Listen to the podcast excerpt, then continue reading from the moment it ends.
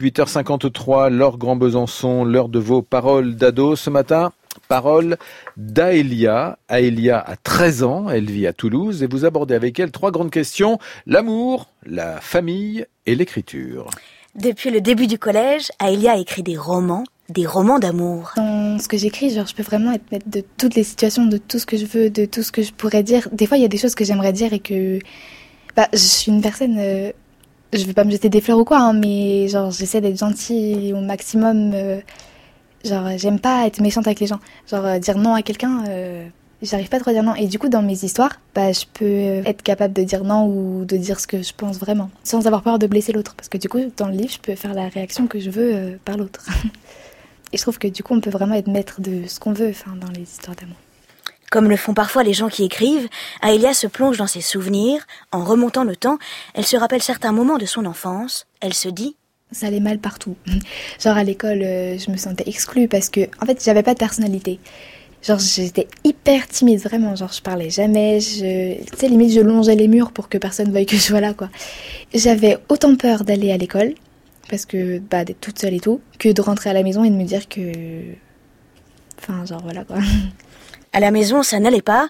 Alors, pour préserver Aélia, ses parents ont décidé de la placer en famille d'accueil. Comment s'est-elle sentie? Bah, bizarrement bien. Déjà, mon école, je me faisais harceler et tout, donc euh, bah, j'aimais pas aller à l'école. Genre, j'avais envie de tout recommencer à zéro. Bah, j'ai changé d'école aussi, donc déjà à l'école, ça allait mieux. Et quand je suis arrivée dans ma famille d'accueil, enfin, dans la première famille d'accueil que j'avais, ben, j'avais l'impression d'être euh, dans une famille normale, entre guillemets, parce qu'il n'y a pas vraiment de famille normale, mais. Euh, j'avais l'impression d'être dans une vraie famille, genre avec papa, maman, qui vont bien et qui, qui mettent des règles à leurs enfants. Parce que des fois, avec papa et maman, j'ai l'impression que c'était moi euh, qui m'occupais de moi, en fait. Ça m'est déjà arrivé, par exemple, de préparer à manger le soir parce que maman dormait ou que papa, euh, il était tout, trop sous.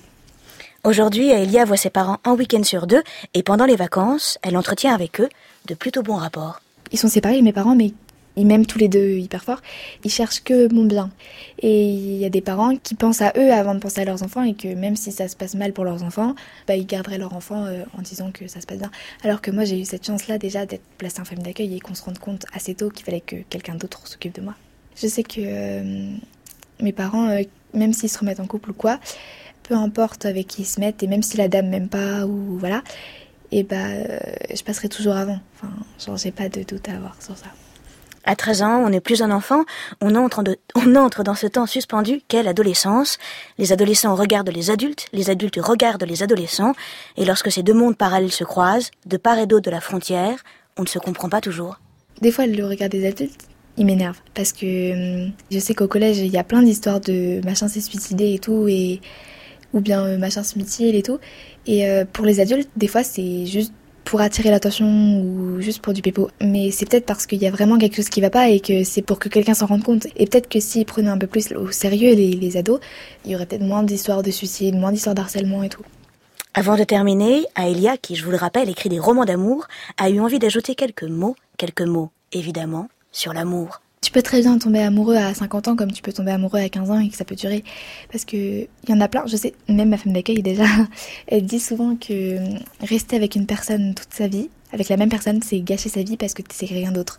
Mais pour moi, si tu trouves euh, bah, dès le début quelqu'un qui te plaît, avec qui euh, vous avez les mêmes idées, avec qui tu t'entends bien, avec qui tu te vois passer toute ta vie, pour moi, bah, bah c'est bien. Enfin, genre, euh, ça peut marcher. Enfin, il n'y a pas d'âge. Pour... Enfin, pour moi, il n'y a pas d'âge pour tomber amoureux. Genre, ça peut être à n'importe quel moment, avec n'importe quelle personne aussi, que ce soit gars ou fille, enfin ça, il euh, n'y a pas de règle dans l'amour, enfin tout est possible.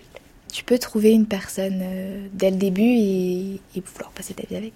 Voilà, l'amour selon Aélia, 13 ans, dans vos paroles d'ado. Merci beaucoup. Laure Grand Besançon.